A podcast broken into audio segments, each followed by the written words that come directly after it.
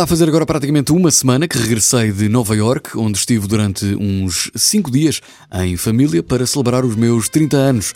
E a verdade é que fui celebrá-los à cidade dos sonhos, uma cidade com um mundo dentro. Nova York, não sei se conhece, mas normalmente dizem que para se conhecer uma cidade ou para se ficar a conhecer bem uma cidade é melhor percorrê-la a pé.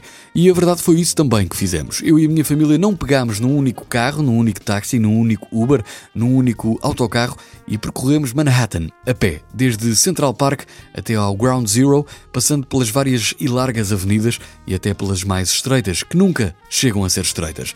Quando dizem é já ali ou a dois quarteirões, a verdade é que são alguns quilómetros e muito, muito caminho a pé. Mas deixe-me partilhar a minha experiência e aquilo que acho de Nova York, uma cidade onde é cada um por si.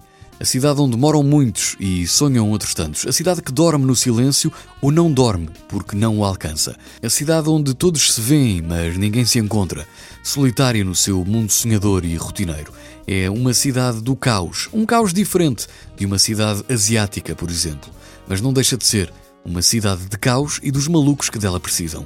Multicultural, polivalente, tentadora, onde é fácil deixar de se ser. Nova York, variada e agitada, habilidosa e perigosa, imponente e pouco decente para alguns.